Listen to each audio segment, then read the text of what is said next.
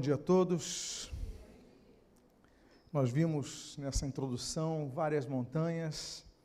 Como é bonito observar a montanha. Como é bom, como é belo, como é gostoso.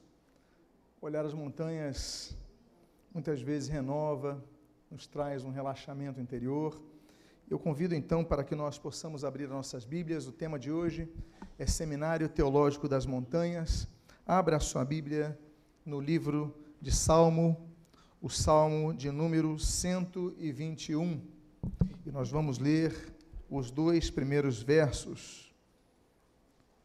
Domingo passado nós falamos sobre o Seminário Teológico dos Desertos, na manhã e à noite, e hoje falaremos do Seminário Teológico das Montanhas. Os seminários teológicos são locais onde nós aprendemos a respeito da palavra de Deus. Nós aprendemos tudo o que a Bíblia fala a respeito de Deus. Mas o aprendizado teórico é apenas parte do conhecimento de Deus. O Senhor Jesus ele diz em Mateus 22, 29: Errais, não conhecendo as Escrituras e nem o poder de Deus. Então nós devemos conhecer as Escrituras e nós devemos conhecer o poder de Deus. Há pessoas que têm limitações na sua caminhada de conhecimento escriturístico, limitações, pouco acesso à leitura, enfim, mas tem grandes experiências com Deus. Eu acho lindo aquele momento que aquele cego, aquele homem que era cego de nascença, ele se encontra com o Senhor Jesus, o Senhor Jesus o cura. E o cura no Shabat, no sábado judaico. E os religiosos daquela época, os fariseus, as pessoas que conheciam a palavra, elas o recriminaram. Ah, como é que ele pode curar num sábado? Sábado é dia de descanso, ele, isso é um trabalho curar pessoas. E o cego, na sua limitação acadêmica, uma pessoa cega de nascença, então temos que projetar a grande possibilidade de ser uma pessoa analfabeta, ela falou: Olha, eu não sei, o que eu sei, o que era cego, agora vejo. Ele teve experiência com Deus. Há pessoas que têm experiência com Deus sem conhecer muito das Escrituras Sagradas, ainda que seja nossa obrigação conhecer as Escrituras Sagradas. Mas o conhecimento de Deus, ele se dá por uma coisa chamada fé. A Bíblia diz que sem fé é impossível agradar a Deus. Portanto, você pode conhecer a Bíblia de cor, você pode ter lido a Bíblia cem vezes e você não agradar a Deus, porque a Bíblia diz que sem fé é impossível, não é improvável, é impossível. Não há chance de você agradar a Deus se não tiver fé. Então, leia a Bíblia, estude a Bíblia, viva a Bíblia, pregue a Bíblia, mas exerça a sua fé. Todos encontraram o livro central das Escrituras Sagradas, no Inário dos Judeus, o livro dos Salmos. E eu gostaria de ler então o versículo 1 e o verso de número 2, o qual nós lemos: Elevo os olhos para os montes. De onde me virá o socorro? O meu socorro vem do Senhor, que fez o céu e a terra. Oremos. Amado, lemos e havemos de continuar a fazê-lo. As suas palavras contidas no livro, que é lâmpada para os nossos pés e luz para o nosso caminho, como descreve o Salmo 119. Pedimos, Deus, fala conosco nesta manhã. Abençoa-nos, fortalece-nos, que a nossa fé cresça em acordo com a instrução da tua palavra. E o que nós pedimos, nós te agradecemos em nome de de Jesus. Amém e amém. Quando criança eu pensava que montanha e monte é a mesma coisa, e nós vemos essa percepção no, no próprio hebraico. Porque o hebraico não faz distinção de monte e montanha. Har. Então, por quê? Porque o hebraico é uma língua muito limitada. A língua portuguesa é uma língua muito mais rica, até porque a língua portuguesa vem do latim, e até porque ah, como dizia Olavo Bilac, é a fina flor do Lácio, é a última das flores que brota da região do Lácio, na Itália, ou seja, é a língua mais nova, mais recente do latim. O português ele, ele vem daquela mistura do galego, ali com, com aquelas, aqueles dialetos do oeste da Espanha, e vai se misturar com, com o dialeto que os, os soldados romanos ali nas suas guarnições vão, vão é, de, é, dedicar nas suas consultas. Temos aí a influência dos mouros, palavras árabes do período dos séculos que os árabes dominaram a região de Portugal. Enfim, é uma língua muito rica. Não tem nem como nós compararmos o hebraico bíblico com o português. Então, o português é mais rico.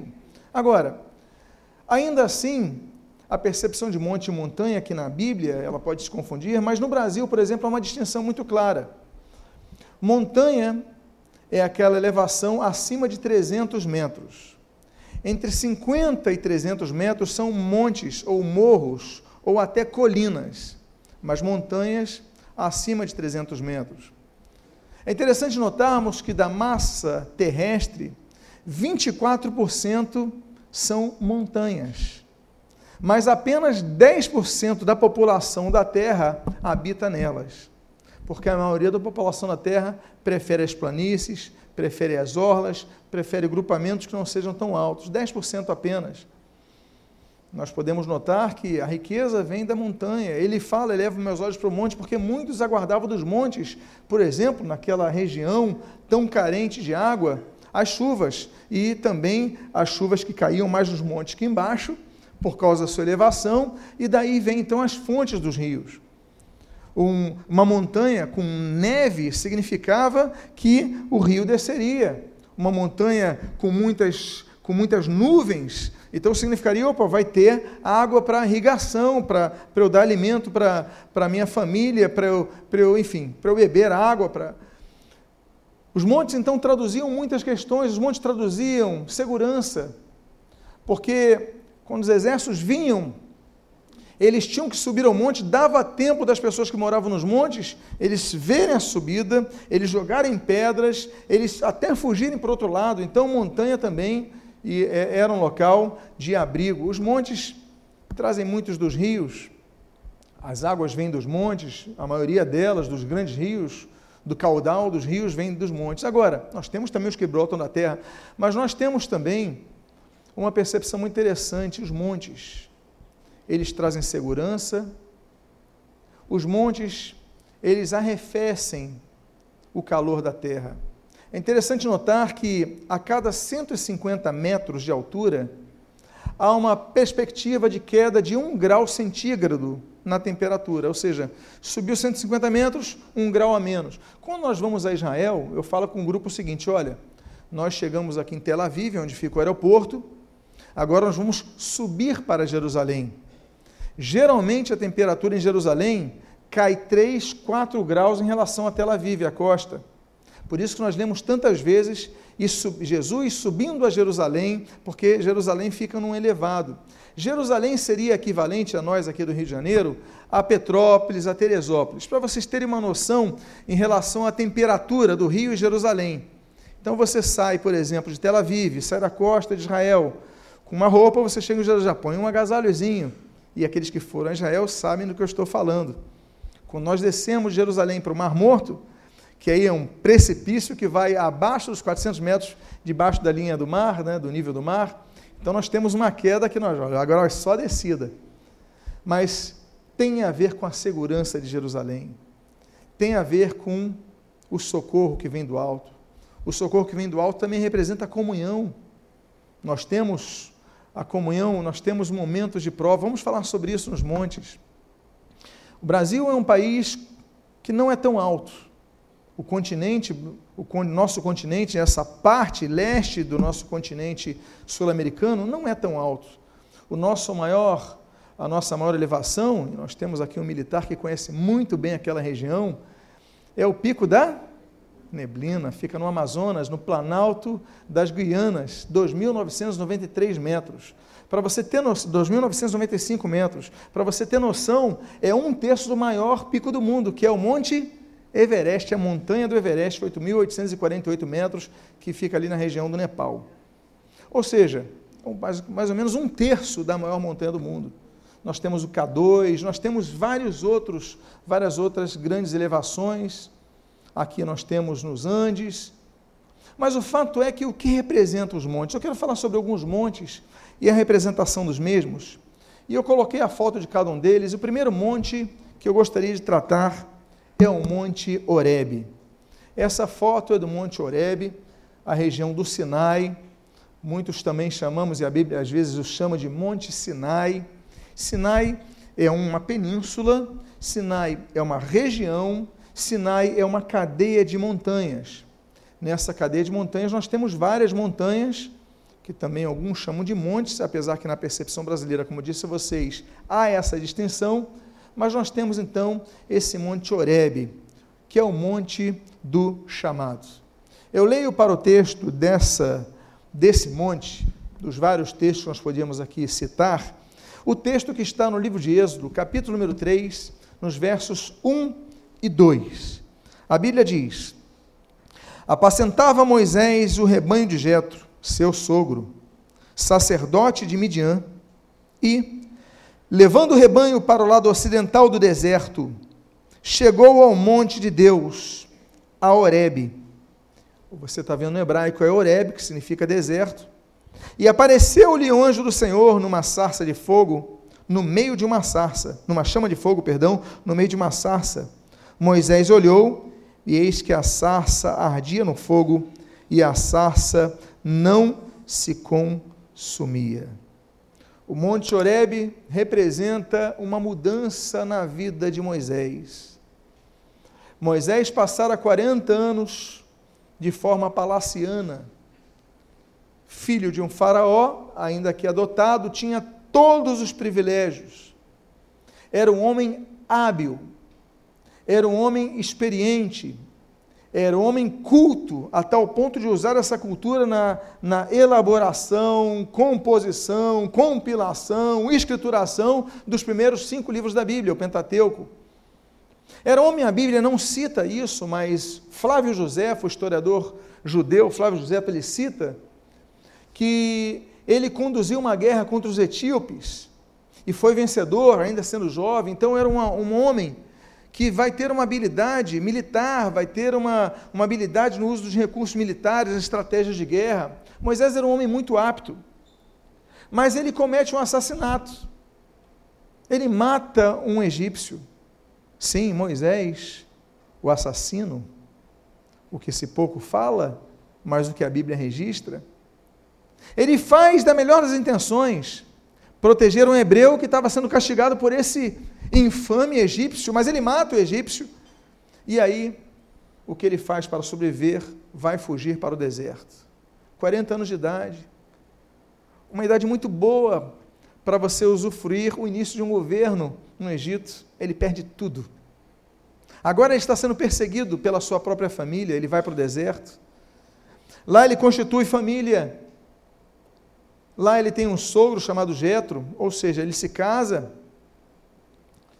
e aí ele começa então a trabalhar para o seu sogro, e diz a Bíblia que ele está apacentando o rebanho do seu sogro. Ele fica 40 anos numa vida de reclusão, 40 anos se escondendo, 40 anos apacentando ovelhas, cabritos, bodes, no deserto, na solidão. 40 anos dizendo: Deus se esqueceu de mim, não adiantou nada que eu fiz para proteger o meu povo, agora eu estou sozinho. Quando de repente, ele, a Bíblia diz que ele vem do Oriente para o Ocidente, ou seja, ele estava naquela região a, a, a, a leste do Mar Vermelho, e aí ele vê uma sarça, um arbusto, se consumindo em chamas, e uma voz sai de dentro, é Deus. No Monte Horebe, essa foto que você está vendo, acontece o primeiro grande episódio na vida de Moisés. Deus o chama. Depois nos lembraremos que no próprio Monte Horebe, ele vai subir novamente aquele monte para Deus lhe dar os 10 dos 613 mandamentos. Dos 613 mandamentos da lei mosaica, Deus dá 10 escritos nas tábuas, nesse mesmo monte. É um monte de encontro com Deus. E o encontro com Deus é um encontro que nos traz responsabilidades, ao encontro do chamado. Deus chama pessoas quando elas menos esperam, menos esperam, para que saiam da sua zona de conforto para uma missão. A Bíblia diz, em Gênesis capítulo 6, que havia um homem muito justo na terra chamado Noé. E Deus chama Noé e fala: Vou te dar uma tarefa. Você vai pregar, você vai agrupar, vai fazer uma arca, vai agrupar pessoas e animais. Só que as pessoas não ouvem. Ele chama os animais. Deus, através da sua direção, então é, leva os animais à arca, mas os homens não ouvem. A vaidade humana, muitas vezes, é o que oblitera a vontade de Deus. A Bíblia diz, quando Paulo escreve aos Coríntios, que Satanás cegou o entendimento desse mundo. Nós não enxergamos, estamos com escamas nos olhos para ver, nós pregamos, as pessoas não têm noção da realidade. E apenas oito pessoas adentro aquela arca. Monte de nova fase. A Bíblia fala, por exemplo, sobre um outro homem que é chamado por Deus, isso está em Gênesis capítulo 12, Abraão. Ele estava na região da Babilônia, região da Mesopotâmia, Mesopotamos, né, entre os rios. E ali ele está então entre o rio Eufrates e o rio Tigres, ele está ali naquela região. Deus o chama: olha, eu vou te levar para uma nova terra. Vou começar um novo povo com você. E aí surge um novo povo, o povo hebreu. O povo hebreu não surge com Adão e Eva. Adão e Eva não falavam hebraico. O povo hebreu surge com Abraão, com homem que vem da atual região do Iraque, atual região do Kuwait, Kuwait. Dali vem Abraão sua família.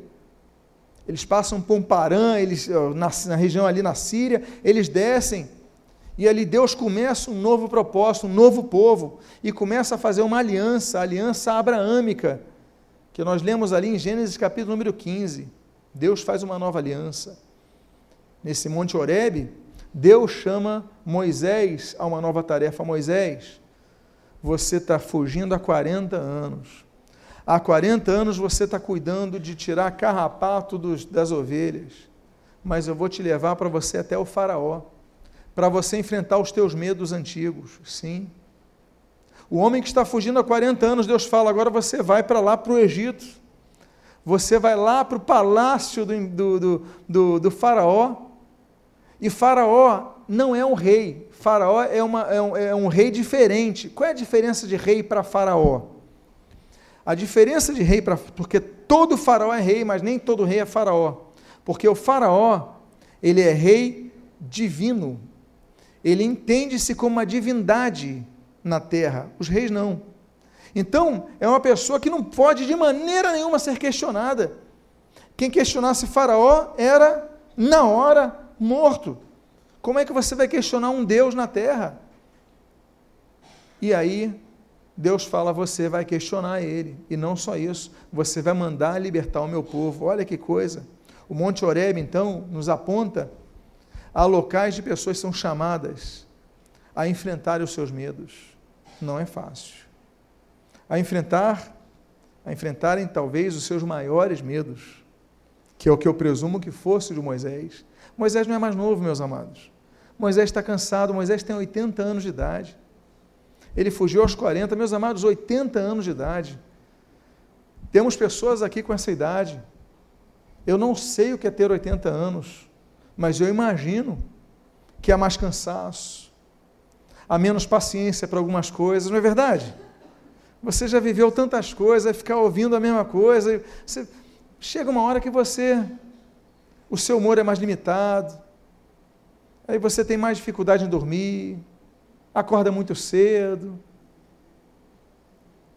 Moisés queria descansar e Deus chama o sujeito para enfrentar Faraó. Oreb nos aponta a locais onde Deus nos leva para sairmos nossa zona de conforto e enfrentarmos novos desafios. Pessoas chamadas por Deus, Josué, chamado por Deus, capítulo número 1 de Josué, para adentrar com o povo a terra prometida. Gideão é chamado por Deus para libertar Israel, Juízes capítulo 6, da mão dos midianitas. Nós temos tantas pessoas chamadas por Deus. Eliseu, segundo Reis, capítulo 2, é chamado por Deus. Olha, Eliseu, um homem de posses. Eliseu, um homem com estrutura financeira. Eliseu, e aí Elias vai e chama Eliseu, vem. Um chamado, aliás, nem disse, passou por ele, seguiu e ele sabia que tinha que segui-lo. E Eliseu vai e segue. Nós temos João Batista, chamado por Deus, para pregar a partir do deserto a vinda do Messias. Lucas capítulo 1.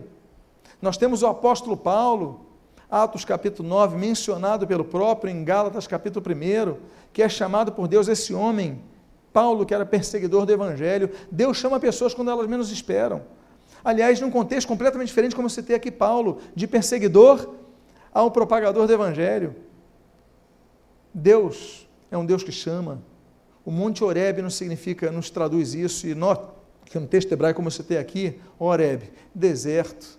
Muitas vezes é no deserto que Deus nos chama, é no silêncio que Deus nos chama. Há um segundo monte, esse monte é um dos mais bonitos que existe em Israel. Para mim, é o meu preferido em visitar. É o Monte Carmelo. Você está vendo como o Monte Carmelo é bonito? Ele é verde, no Monte Carmelo, inclusive, é uma comunidade de drusos muito grande. Já estamos falando aí do, indo para o norte de Israel. É uma região nada desértica, é uma região muito fértil em Israel, muito bonito ali. Tanto é que Carmelo significa campo fértil. E aí então nós vemos o texto de 1 Reis, capítulo 18, nos versos 20 e 21. A Bíblia diz: então, enviou Acabe mensageiros a todos os filhos de Israel e ajuntou os profetas no monte Carmelo, campo fértil. Então, Elias se achegou a todo o povo e disse: Até quando cocheareis entre dois pensamentos? Se o Senhor é Deus, seguiu. Se é Baal, seguiu. Porém o povo nada respondeu. O que é esse monte significa nesse texto é o monte da dúvida. As pessoas tinham dúvida. Olha, estão ali os profetas de Baal, estou eu sozinho como profeta de Jeová, eu contra centenas. Agora é o seguinte: se Deus é Deus, vocês vão segui-lo, mas se Baal é Deus, vocês cegam. Veja o que vai acontecer. Cadê a resposta de vocês? E o povo ficou em silêncio porque eles tinham dúvida. A dúvida, ela é a antítese da fé.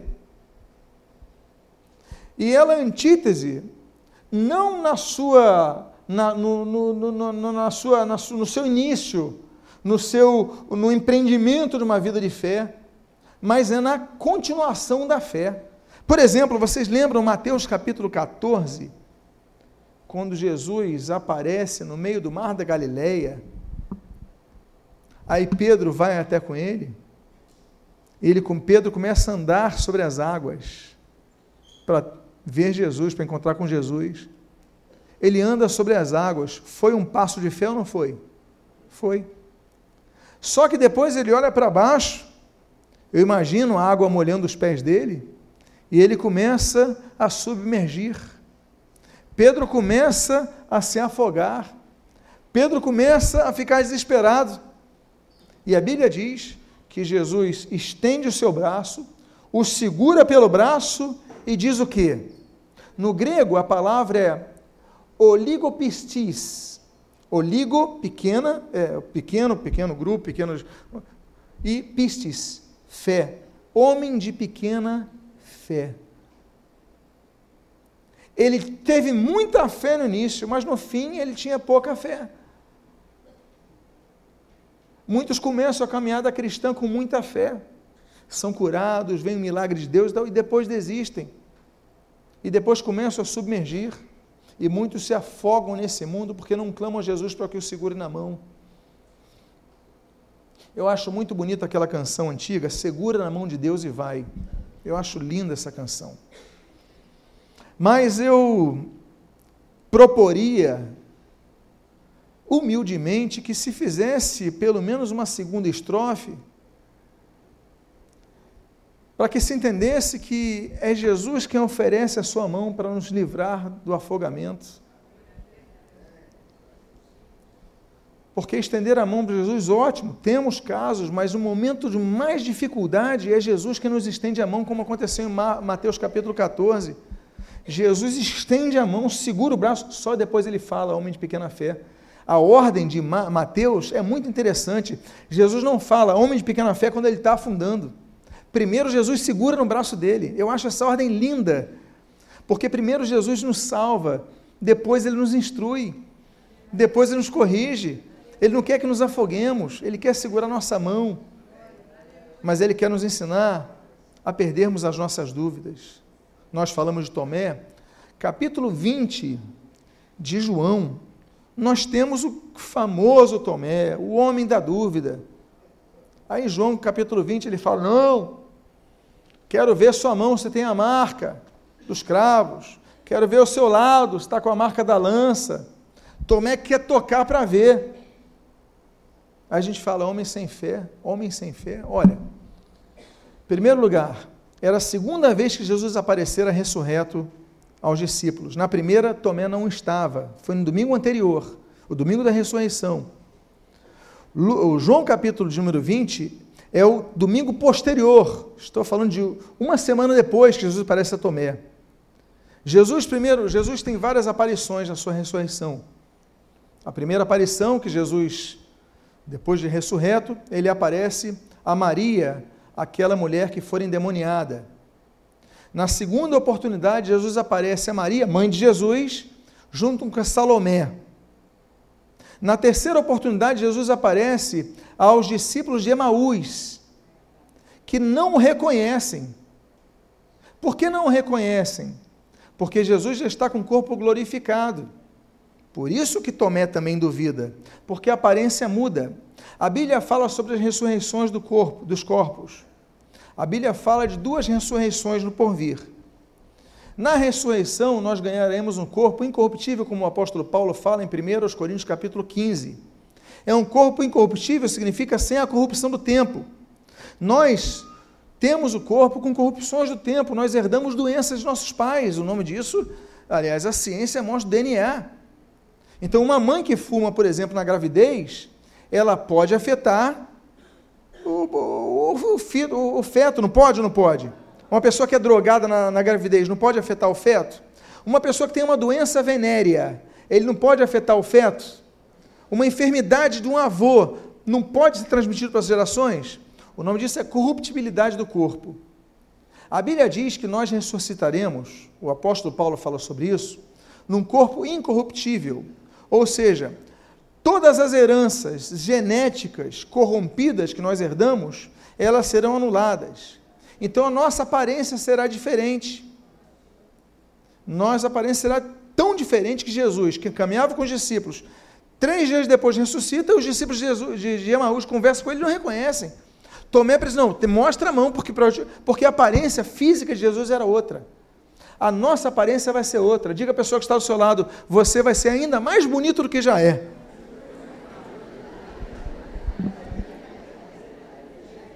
Mas Tomé era homem de fé. Aí, olha, ele aparece para Maria, a endemoniada, ele aparece para Maria, mãe e Salomé, ele aparece para os discípulos de Emaús, depois ele aparece para Pedro, depois ele aparece para os discípulos entre o domingo e a segunda-feira, naquela noite madrugada. Uma semana depois ele aparece a segunda vez para os discípulos. Nessa estava Tomé. Tomé, agora, ele, ué, então realmente, mas quero ver a marca. Mas Tomé era um homem de fé, porque em João capítulo 11, quando Jesus está sendo perseguido, Jesus deseja visitar Betânia. Aí a pessoa fala: olha, não vai não, porque a gente vai morrer. Aí sabe o que Tomé diz? Tomé fala para os discípulos, esse homem que as pessoas dizem que está sem fé, todo mundo com medo de ir a Betânia. E aí Tomé fala assim: o quê? Vamos com ele, vamos morrer com ele. Tomé é um homem que não tem medo de dar sua vida para Jesus, ele queria só confirmar. Mas ele era um homem de fé, vamos morrer com Jesus ali, se tiver que morrer, vamos morrer. É um homem que nos mostra tantas coisas. Então, muitas vezes nós suscitamos as dúvidas. Mas nós temos que pedir a Deus: Deus, estende a sua mão para mim e nos tira. A oração da fé, diz Tiago, capítulo 1, ela vai curar o enfermo. O que não cura o enfermo não é o azeite. Nós ungimos com azeite os enfermos porque a Bíblia nos ordena, no próprio Tiago, capítulo 5, versículo 11, 12, 13, vai falando sobre isso. Mas é a oração da fé. O azeite é um símbolo. Então não vou botar azeite para você. É um símbolo, é a oração da fé que vai salvar. O termo grego aqui de salvar, existem alguns termos, né, o sóter, mas aqui é o soso. Ele vai promover cura, vai promover restauração, mas é a oração da fé que promove isso. Então, é um monte da dúvida. Se o Senhor é Deus, seguiu. Se o Baal é Deus, seguiu. O povo ficou quieto. Nós não podemos ficar quietos. Nós temos que declarar a nossa fé. Como nós já citamos aqui, Hebreus capítulo 11, versículo 6. Sem fé é impossível agradar a Deus. Um terceiro monte que eu gostaria de falar nesta manhã, dos quatro que aqui partilharei, é esse monte que está nessa foto. Você está vendo a foto do Monte Ebal, é um monte seco é um monte sem vegetação, é totalmente em pedra, não é verdade? É um monte feio, não é verdade? O Monte Ebal. O Monte Ebal é o monte da maldição. Seis tribos de Israel subiam no Monte Ebal para amaldiçoar os desobedientes. O texto está aí na tela, de Deuteronômio, capítulo de número 27, versículos 11 a 15. O texto diz: Moisés deu ordem naquele dia ao povo, dizendo: quando houverdes passado o Jordão, estarão para amaldiçoar, estarão sobre o monte Ebal. Ali em hebraico, Ebal significa sem vegetação. Um monte seco, um monte infértil. Vão estar ali para amaldiçoar sobre o monte Ebal. Ruben, as tribos de Ruben, Gade, Azer, Zebulon, Dan e Naphtali. Os levitas testificarão a todo o povo de Israel em alta voz e dirão: Maldito o homem que fizer imagem de escultura ou de fundição, abominável ao Senhor, obra de artífice, e puser a puser em lugar oculto, e todo o povo responderá: Amém. Há uma maldição muito forte, são doze maldições, mas o bojo aplica-se à maldição da idolatria. A idolatria é cega. A Bíblia fala sobre a queda de Satanás, em palavras de duplo sentido, duplo significado, dupla aplicação, em Isaías capítulo 14 e Ezequiel capítulo número 28. Isaías capítulo número 14 cita que é exatamente a idolatria que faz Satanás cair, porque ele quer receber a glória para ele. Ele quer colocar o trono dele acima do trono de Deus. Ele quer colocar o trono dele acima de todos e receber a glória. E esse mesmo pecado é o que ele faz e incute na mente de Adão e Eva. Olha, vocês serão como deuses. Ou seja, ignorarmos que existe Deus acima de nós para ser adorados. Aí, nós vemos que esse desejo não muda.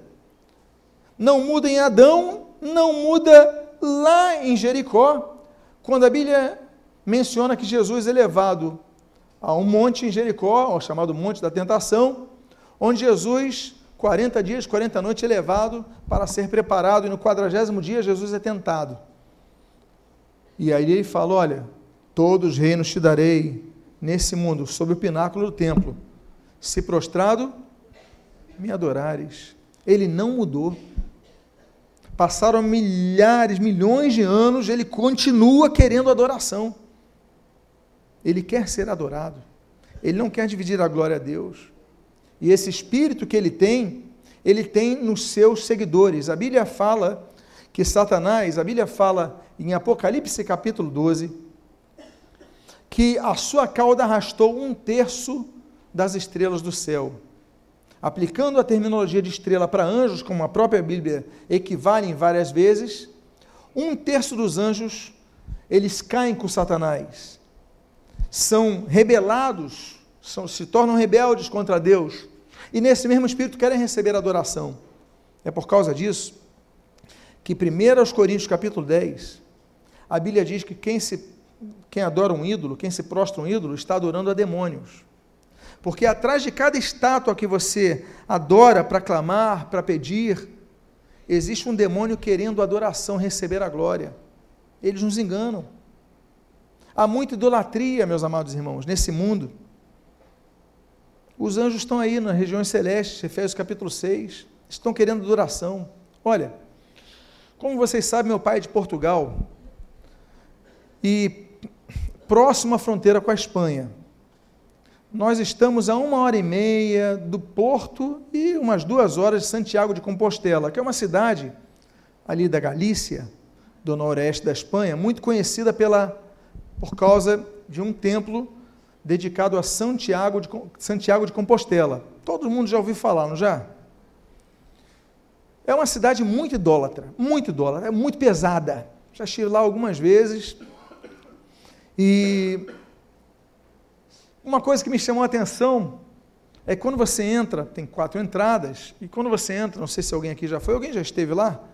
Em Santiago de Compostela? Bom, quando você for, tem a entrada principal, tem quatro entradas, mas tem a principal. Aí você entra do lado esquerdo, tem um altar para Jesus. Tem a imagem de Jesus lá na cruz e tal. Mas no centro dessa, desse templo, existem o que dizem seus ossos de Santiago. Tiago. O apóstolo Tiago. E a fila é enorme. Aí você tem que pegar a fila, sobe a escada Aí está aqui, aqui o, aqui eu podia até ter colocado a foto, aqui é, o, é a urna onde estão os ossos de Tiago, São Tiago, aí a pessoa põe a mão, reza e vai. A fila é só para isso. Eu já entrei na fila, toquei ali, falei, misericórdia, Senhor, desse povo cego, porque adoração só a Deus. Adoração só a Deus. É uma tristeza. A Bíblia diz em Apocalipse capítulo 22 que o anjo não permitiu ser adorado por João. Sou conservo teu. O anjo. E aqui na terra se cultua a São Gabriel, a São Miguel. Atos capítulo 10. O Pedro, que na igreja romanista se é dito que é o primeiro papa, o Pedro falou para Cornélio não adorar. Não, você, ele queria se prostrar. Não, nada de se levanta, nada, eu não mereço, não tem. Agora, os líderes da igreja romanista ao longo dos séculos permitem que as pessoas beijem o pé. Postura de adoração, não é só reverência, é adoração. Como se fosse um, meu Deus, quanta idolatria. Até o Pio XII, João Paulo II, que vai quebrar isso João Paulo I nem teve tempo, mas as pessoas transportavam o Papa naquela, naquela carruagem, as pessoas recebendo, que isso? Meu Deus, muita idolatria. Falando de Santiago de Compostela, que eu falei que ninguém entrava na fila para adorar Jesus, nem que fosse inócua essa adoração, porque para a imagem de escultura a Bíblia proíbe. A Bíblia diz nesse texto que todo o que fizer imagem escultura, fundição, será abominável ao Senhor será maldito. E o povo tem que dizer amém. A Bíblia diz que Deus, em Isaías, não divide a sua glória com ninguém. A Bíblia diz em, em Êxodo capítulo 20 que para quem foi idólatra, a maldição alcança a quarta geração. Se você tem bisavô que foi idólatra, se prostou, há uma maldição que tem que ser quebrada em nome de Jesus porque a Bíblia diz que vai alcançar a quarta geração aqueles que são idólatras. Aí falando de Santiago, para você ter um exemplo, São Tiago, Tiago morreu em Jerusalém, ordem de Herodes Agripa, em 52. Como é que ele aparece em 4 mil quilômetros a oeste, lá em, lá em Portugal, na Espanha? Aí não, peraí, estamos fazendo culto a Tiago, então é porque aí disseram o seguinte, aí começa a surgir uma lenda, que Tiago, ele apareceu numa visão, vindo cercado de estrelas para a Espanha. Ele não foi para a Espanha. Ele morreu em Jerusalém, mas você não, foi para a Espanha. Aí falaram, mas ele foi decapitado. Aí a visão então tem uma nova adaptação. Não, mas a imagem mostra ele se deslocando pelos céus sem a cabeça. Aí no século XII, o bispo de Braga, Braga é uma cidade ao norte de Portugal, não sei se alguém conhece Braga. Braga, esse bispo foi a Jerusalém no século XII e conseguiu a cabeça de Tiago, levou para Braga, em Portugal. Então nós tínhamos na Espanha cultuando o corpo de Tiago e foi criada uma catedral em Braga para cultuar a cabeça de Tiago. Aí o rei de Leão, um dos reinos da Espanha, ele manda roubar a cabeça de Braga e leva para Santiago, para Santiago, para hoje é onde é Santiago de Compostela. Compostela é campo de estrelas, né? Compostela, é, latim. Então, leva para aquela região e aí então nós temos um culto a Santiago naquela região de Portugal, da Espanha, onde Tiago nunca pisou. Por quê? Aquela região é uma região que era dominada pelos mitraístas. O culto a Mitra. Olha, o culto havia, vocês terem noção, mais de 200 anos de culto a Mitra. Quando o culto a Mitra, então o mitraísmo vem lá do Irã, vem lá da Índia, ele invade o Ocidente, ele é muito forte, ele vai concorrer com o cristianismo. Em 391, o imperador ele proíbe o culto a Mitra e fala: todo mundo tem que cultuar Jesus.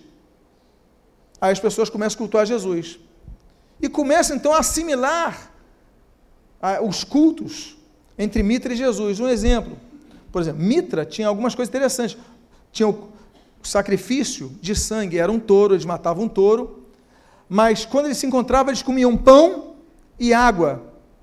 Como disse Justino, historiando esse caso, ele falava, tomavam pão e água na celebração deles, nós comemos o pão e a ceia. A celebração deles era dia 25 de dezembro. Essa, esse culto a Mitra, é, que é um sol invicto, o imperador vai trazer para si. Nós temos Aureliano, que vai construir um templo para si, e vai colocar ali, ó, Pontífice Maximus, o sol invictus. Aí vai ser cultuado. Nós temos uma mistura de cultos. Então nós vamos adotar o dia 25 como nascimento de Jesus, quando Jesus provavelmente nasceu em abril. Os pastores estavam no campo naquela noite. Não é isso quando apareceram os anjos? Ora, nós pastores nunca estão no campo à noite em Belém em dezembro, que é muito frio.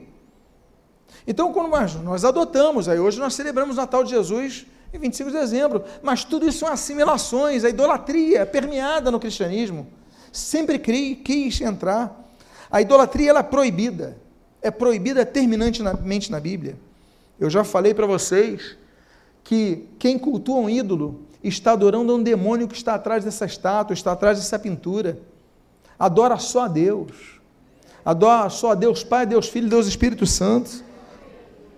A Bíblia diz, em 1 Tessalonicenses capítulo 1, versículo 9, que os idólatras não podem servir a Deus.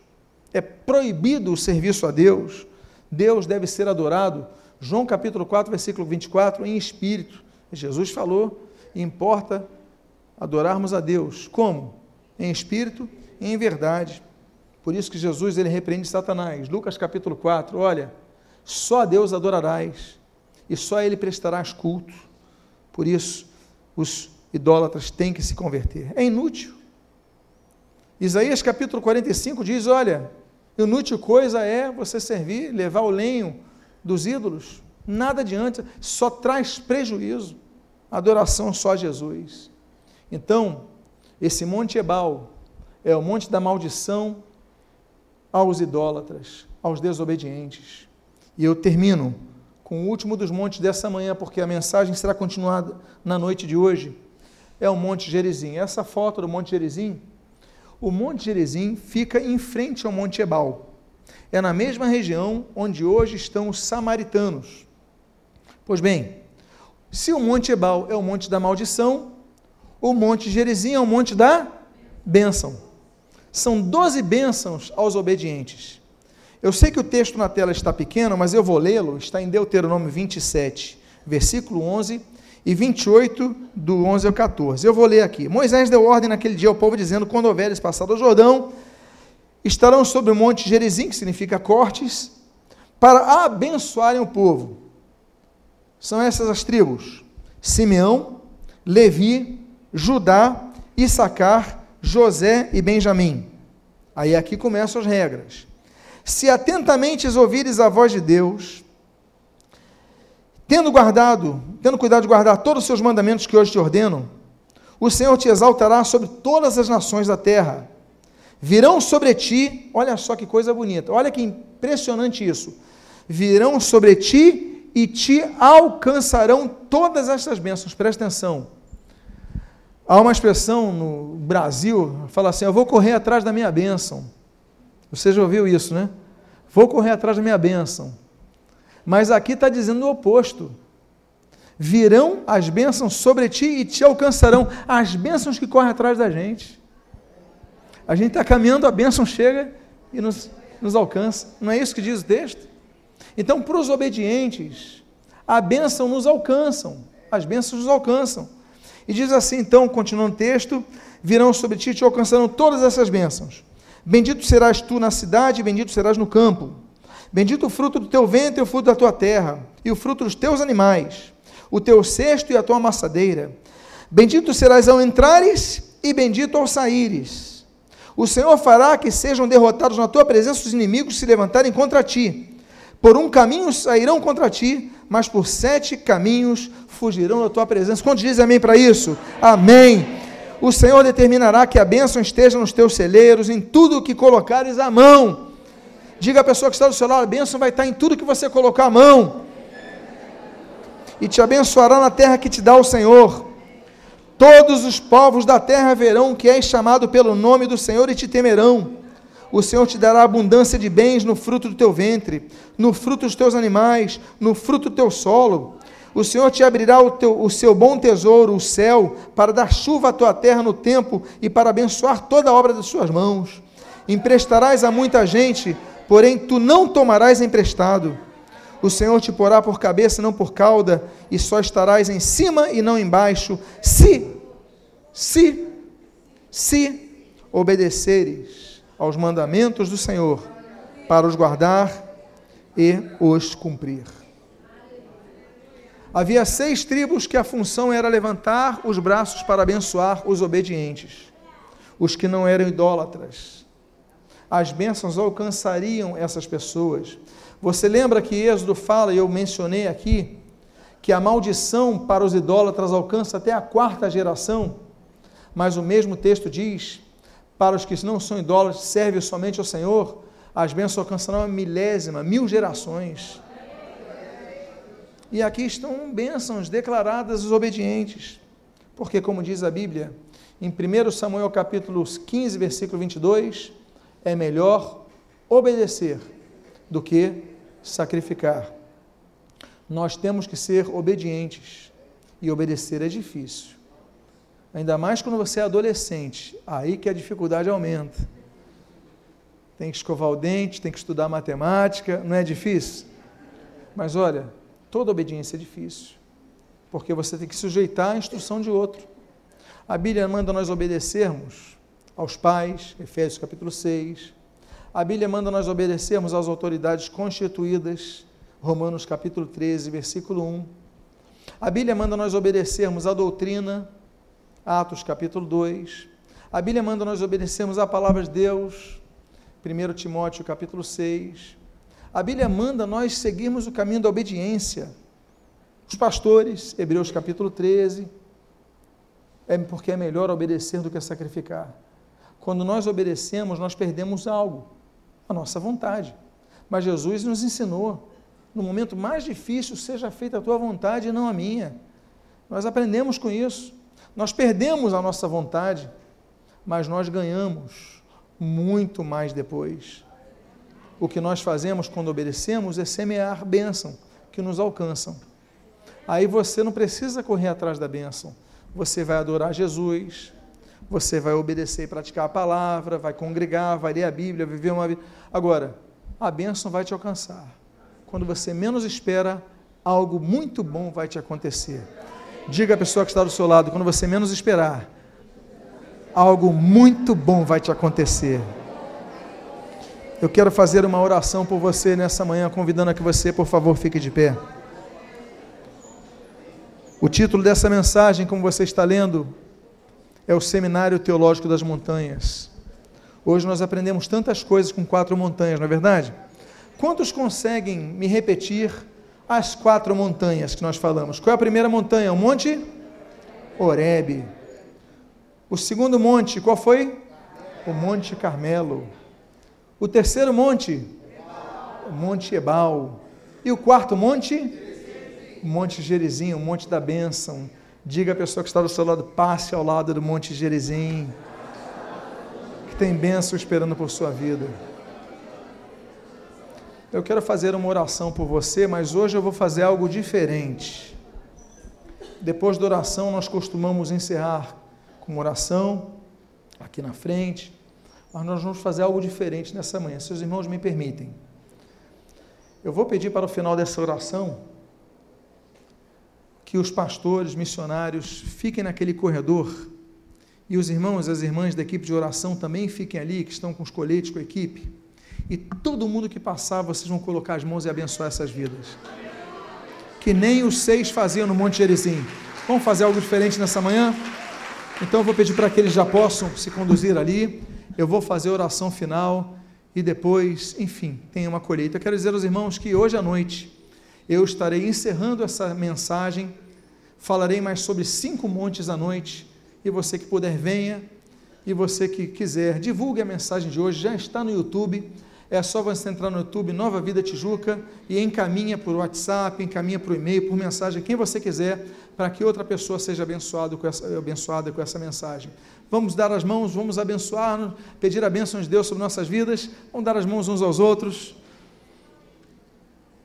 Pai amado, nós te glorificamos, nós te agradecemos pela instrução da tua palavra. Deus, às vezes nos levas aos desertos, às vezes nos levas aos montes, mas em todos os locais onde nos levas, nos trazes ensino da tua palavra. Permita-nos, Pai, que sejamos ouvintes atentos à tua voz, com os olhos abertos ao teu caminho, para que não falhemos, não nos desviemos jamais Dá-nos força, é o que nós pedimos, nos momentos difíceis. Dá-nos ânimo nos momentos de perseguição. Senhor, derrota os nossos inimigos, como nós lemos aqui na tua palavra, e dá-nos livramento